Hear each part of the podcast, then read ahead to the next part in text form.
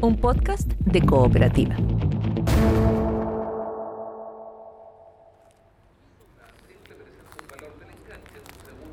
Oye, Manfred, tú habías venido al Club Hípico antes, ¿no? A ver, carreras, un par de veces nomás. Había venido para conciertos, sí. Pero a ver, carreras, esta debe ser la tercera vez que vengo para acá. Oye, pero esta es mi primera vez y lo primero que impresiona es el eh, edificio principal, la construcción de este edificio. Aquí está la inscripción del arquitecto. Mira, José, no, Josué Smith Solar. Me, me parece conocido, el mismo de la moneda, ¿no? Entre muchas cosas que, hizo José Smith Solar, uno de los más importantes arquitectos de, nuestra historia, él remodeló la, fachada sur de, la moneda, que eso fue fines de los años 20, comienzo de, los años 30, frente a lo que hoy conocemos como la Plaza de la Ciudadanía, ahí donde están las, piscinas de agua. Eso lo remodeló él, pero también hizo el edificio José Miguel Carrera. ¿Cuál es ese?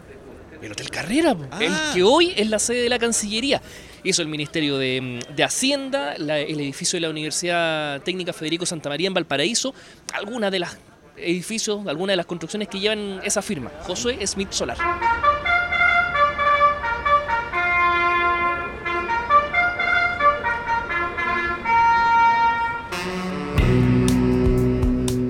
El Club Hípico de Santiago se fundó en 1869. Su primer edificio era de madera y cristal. Imagínate lo que era eso. Pero en 1892, un incendio lo destruyó por completo. ¿Cómo podríamos describir este edificio? ¿Arquitectura clásica? no sé si tan clásica en realidad, porque hay una, mezcla de, estilos. Porque mira, fíjate, aquí cuando veníamos entrando, lo que se ve es como un edificio súper imponente, súper eh, a pique, pero ya que estamos en las tribunas, ves un diseño completamente distinto y que es funcional a ver carreras, a estar sentado aquí, a cubrirte de la, de la lluvia. Smith Solar reunió muchos elementos para, para construirlo y lo más importante es la magnitud con que lo hicieron. Imagínate, es un edificio que tiene tres cuerpos, seis niveles. Fueron los primeros Smith Solar en traer el hormigón armado como elemento a Chile para trabajar. Y aquí se nota, ¿sabes? Esta estructura ha soportado un montón de mm, terremotos y no ha tenido mayores daños. Y de hecho, al principio la gente como que no se atrevía a usar las tribunas porque decían, oye, esta cuestión tan grande se nos puede caer encima. Costó convencerla para que vinieran a sentarse a este lado y no se quedaran lejos de la pista. Después del incendio de 1892, en 1918 se empezó a construir el nuevo edificio del Club Hípico de Santiago. El arquitecto, como decíamos, fue Josué Smith Solar. El edificio se inauguró en 1923, o sea, está pronto a cumplir 100 años. Ah, y por si se me olvidó mencionarlo, en 2002 fue declarado monumento histórico. En algún instante podemos eh, ver la información que se cae en esto es lo más parecido a lo que se ve en las películas europeas, cuando tú te imaginas esa escena, los partidos de polo, las carreras. Las gradas tienen unas marquesinas impresionantes con vista a la cordillera, es muy similar eh, a, estas películas europeas, ¿no? A esta imagen que tenemos de las carreras de caballo, por ejemplo, en Inglaterra, en Francia. Francia. Es que miraron y podríamos decir que hasta copiaron los planos de, de un hipódromo allá, el hipódromo de Longchamp. De hecho, si tú ves las fotos, si las comparas, son prácticamente iguales. Hay algunas diferencias, obviamente, porque aquí también se tuvo que construir pensando en, el terreno, pensando en los temblores, pero si tú las comparas es casi exactamente igual, porque también se miraba mucho eso, se miraba mucho hacia el deporte que viene desde Inglaterra, hacia esta inspiración em, francesa para la arquitectura, hay harto de eso también. De hecho, por ahí leía que el Estadio Nacional es también un ejemplo de eso, donde copiaron el eh, Olímpico de Berlín. ¿Tú estuviste en el Olímpico de Berlín? Sí, sí, tuve la, la oportunidad. se parecen o no? Son casi iguales. También hay algún par de diferencias en una de las galerías que está en, el de Berlín, está un poco más abierto, es como para, para poder mirar toda la imponente eh, infraestructura. En el Nacional eso está más, cerrado, donde está el, marcador y en la Galería Sur. Pero salvo eso, también es prácticamente igual y porque es un modelo que funciona, es el modelo que te inspira, pero que también es funcional a lo que quieres lograr. En Chile, el inicio de la hípica está ligada a la aristocracia del siglo XIX. La sociedad Luis Cousiño fue la primera entidad hípica del país. Era bastante elitista, lo más selecto de la sociedad chilena se reunió en torno a las carreras. Pero cuando se fundó el club hípico, el paradigma cambió. De pronto este deporte se volvió transversal. Hasta el día de hoy, las familias más adineradas y poderosas confluyen aquí con obreros, ejecutivos, trabajadores. Podríamos decir que toda la sociedad chilena está representada en las carreras hípicas. Oye, tremendo edificio. ¿Cuántas hectáreas tendrá esto? son como 80 hectáreas, sí. Tremendo terreno. Imagínate, esto va eh, entre Blanco Encalada, que es por donde está la entrada más conocida, la entrada principal, Abate Molina, Rondizoni, Mirador, Club Hípico. Es todo un, sector lleno, y no solo de las pistas, no solo esa- de esas dos pistas, sino que también están las caballerizas, los pabellones, las casas para los empleados. Aquí funciona toda la operación del Club Hípico, entonces tiene que tener un, un terreno grande y aquí están las 80 hectáreas. Pero mucha arquitectura, vamos a ver una carrera, hasta ahora corre rechiflado. Favorito paga 2 pesos 10. En Tierra Derecha es una presentación de Cooperativa Podcast. Invita Club Hípico de Santiago.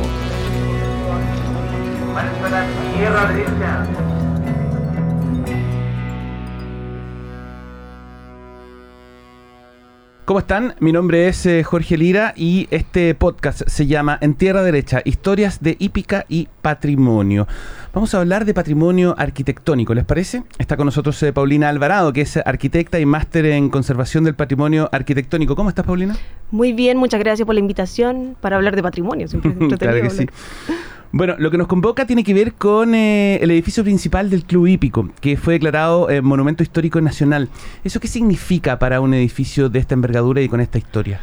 A ver, em, la ley de monumentos nacionales tiene distintas categorías. Zonas típicas, monumentos históricos, santuarios de la naturaleza, monumentos públicos y eh, monumentos arqueológicos. En este caso, el club hípico, los edificios del club hípico son monumentos históricos, mientras que todo el club hípico, el predio completo Sí. más eh, Parque O'Higgins son zonas típicas y están todos dentro del mismo decreto. Hay un decreto en el Consejo de Monumentos Nacionales del 2002 y eso significa que bajo ciertos valores patrimoniales eh, que se deben conservar, este edificio está protegido por esa ley. Si yo quiero hacer alguna modificación en este inmueble, yo tengo que pedirle permiso al Consejo de Monumentos Nacionales justificando las razones por las que ese inmueble debiese ser intervenido, siempre y cuando no se toquen esos valores. Oye, eh, Paulina, eh, metámonos un poco en el, en el edificio en sí. Estamos hablando de un, eh, de un recinto que es centenario. Mm. Eh, ¿Cómo llega a instalarse allí exactamente? Imagino El- que en ese tiempo eh, no estaba poblada esa zona, digamos. se estaba poblando, Sí. porque el Club Hípico como institución llega en un momento súper álgido del sector surponiente de Santiago. Hay que pensar que en esa época eso era periferia. Y se empiezan a dar ciertos hitos urbanos que empiezan a provocar un poco movimientos de la aristocracia, porque se estaban dando otros tipos de movimientos de migración campo-ciudad, pero en otros sectores. En este en particular se da mucho en relación con el mundo más aristócrata, más social se da en, en un momento la ubicación del campo de Marte, que es- después se transforma en un parque, Claro. que es el que conocemos nosotros como Parque O'Higgins. Entonces, en Campo de Marte es el encuentro social de, la, de los distintos grupos, no necesariamente eran grupos de clase alta, sino que habían grupos de obreros, de gente clase media que estaba un poco emergente en esa época y se juntaban en ese sector a hacer distintos tipos de actividades. Surge la necesidad de hacer un, un parque, o sea, surge la idea más bien de hacer un parque eh, en ese sector del campo de Marte donde también se hacían maniobras militares. El parque, lo que fue el primero, el parque Cousiño. Parque Cousiño. Ya se estaban haciendo carreras de, de caballos en el sector del campo de Marte, pero como se iba a transformar en un parque, ya no se iban a poder hacer em, carreras de caballos, por lo tanto se decidió adquirir los predios que estaban justo al lado, que también eran la chacra de Padura, y hacer un, un centro dedicado a la hípica. Coincide también con la llegada del Palacio Cousiño, o sea, se da también con la llegada de la Quinta Meix, que estaba más cerca de eh, la Alameda, con, em, y con otros palacios, grandes palacios que terminaron provocando que mucha gente tuviera muchas ganas de ir a vivir a ese sector, que era el sector donde se iba a dar todo el encuentro social de la época, el- mucho más de diversión y de recreación, no tanto así como em, lo que se estaba dando en el sector de Yungay con la Quinta Normal, que también se estaba dando un movimiento más o menos parecido, pero más de toque más, em, intelectual. Oye, Paulina, metámonos, vamos directo al edificio, porque el primero, eh, que es de, 18 de, de antes de 1890, era de madera y vidrio y se quemó. Se quemó el año eh, 1892. Y el segundo se planificó por mucho tiempo. Se inauguró recién en 1923. Describamos un poco este edificio que, desde mi perspectiva personal, tiene como una doble como una doble dimensión, digamos, porque por un lado uno pasa por fuera y se encuentra con este edificio imponente de arquitectura muy, muy eh, definida, muy distinguida, y por otro lado están eh, las graderías, digamos, que son las que finalmente reúnen a la gente a presenciar el espectáculo, que en este caso son eh, las carreras. Describamos la arquitectura del edificio. A ver, es un edificio que tiene mucha influencia francesa porque en el fondo se parece, es, no se parece, prácticamente igual a el hipódromo. El hipódromo francés, el hipódromo de eh, Longchamp. Ajá. Y que era algo que se daba muy. Era muy habitual en Chile hacer edificios que fueran iguales de edificios europeos. Porque en esa época se daba mucho esto de miremos a Europa, porque Europa es lo que, lo que la lleva, en el fondo. Entonces, es muy probable de que el encargo haya sido hagamos un hipódromo igualito al francés, entendiendo que también hay eh, desafíos tecnológicos que hay que hay que suplir. Hacer un edificio en Francia no es lo mismo que hacer un edificio en Chile, donde tiembla y donde se va a caer. Un Claro. edificio, un edificio de las mismas características estructurales se va a caer. Entonces, eh, también suponía otro, otro desafío. Ahora, es un edificio que responde a mm, el tipo de arquitectura eh, que se estaba dando en la época del siglo XIX. O sea, una arquitectura decimonónica. La arquitectura decimonónica es un tipo de arquitectura que no responde a ninguna corriente en particular. No te podría decir que es un edificio eh, neoclásico, neogótico, sino que más bien es un edificio que toma características de todas esas corrientes podría ser un edificio ecléctico. Eh, el edificio, los edificios eclécticos, la arquitectura ecléctica toma características de distintos, por ejemplo, no sé, puede tomar arcos carpanel, los arcos, arcos carpanel son arcos como chatitos, no son como los de medio punto, los redonditos, sino que son como medio chatitos que responden mucho a la arquitectura más neogótica, más con arcos de medio punto que son arquitectura clásica. Tiene esas dos y se ven bien. Y puede tener ventanas, tiene unas ventanas poco románicas, quizás renacentistas. Entonces, toma características, tiene unos balaustros clásicos que están arriba, donde hay fotos antiguas donde aparecen unos parrones también. Por ahí hay unos balaustros que son neoclásicos. Toma de todo, toma de todo. Que por el lado de la fachada principal, que es la que se ve desde afuera, se ve un edificio súper imponente. Y por el otro lado, donde está la parte de las tribunas, tiene algo que, eh, por lo menos a mí, me impacta todavía. Esa proeza estructural de hacer una marquesina que se ha sostenido hasta el día de hoy Claro. Y que no responde a ninguna de esas arquitecturas decimonónicas, sino que más bien es moderno. Es, es- es una arquitectura moderna, es una arquitectura que ya deja de ser tan ornamental y empieza a ser más funcional. Claro, o sea, en el fondo esa es como la parte, el área utilitaria del El área edificio. utilitaria, claro. Y eso es una arquitectura súper vanguardista. Oye, pero eh, toda la, la arquitectura tiene una intención y este ¿Mm? edificio tiene una intención y uno se impresiona porque pensaría que eh, eh, en un lugar donde eh, vas a ver carreras es suficiente con la gradería, si uno ¿Mm? pudiera pensarlo de esa forma, pero estamos hablando de un edificio de varios pisos, eh, de tres cuerpos, de diversas plantas, en fin, también tiene una intención como de reunir a la gente en torno a este, digamos, deporte. Es que la... mm, O sea, uno quiere, no sé, cuando uno quiere construir una casa que tenga una sala, un comedor con 10 sillas o 10 puestos, uno sabe que es para hacer eventos de... Claro. para hacer encuentros familiares, por Ujú. ejemplo. En edificios de estas características pasa lo mismo. O sea, es un lugar de encuentro de la aristocracia chilena. Está al lado del barrio donde vivía la aristocracia chilena, por lo tanto, ese era el punto de encuentro donde se juntaban ellos y donde se juntaban no solamente a mirar o a apostar carreras de caballo, Claro. sino que también a hacer negocio, a hacer vida social, a hacer encuentros. Entonces, en el fondo, eh, es un edificio y, y- y así se subentiende eh, la arquitectura, la arquitectura de esa época.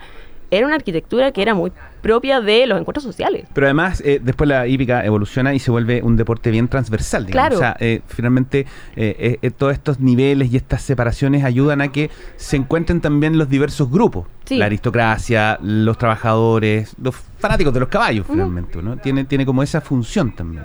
Probablemente eh, hay que pensar, por ejemplo, que antes que antes que aparecieran estos, est- est- estas carreras de caballos, que eh, estas carreras a la inglesa que les llaman, Sí, sí, se hacían las carreras a la chilena. claro. Y las carreras a la chilena se hacían en la calle. En, De hecho, yo me acuerdo de haber estudiado el barrio El Llano Supercasó. En el Parque El Llano se decía que ahí se hacían carreras a la chilena. Y eso es Claro. espacio público, o sea, no, no consolidado, no urbanizado. Pero era donde se juntaba la gente a mirar carreras de caballo. Entonces, entonces al final, em, claro que esto después ya se haya vuelto un poco más formal, también le da un cierto nivel de como de orden al tema. Pero básicamente era, claro, el punto de encuentro de de distintos grupos, pero también hay un tema de sociabilización de la... Oye, ¿y qué otra cosa? ¿Qué, podemos decir de su arquitecto, de Josué Smith Solar, que fue el mismo que también que eh, terminó eh, el Palacio de la Moneda, que eh, ha tenido otros eh, eh, trabajos, digamos, de, de importancia arquitectónica, hitos en, en- en la ciudad?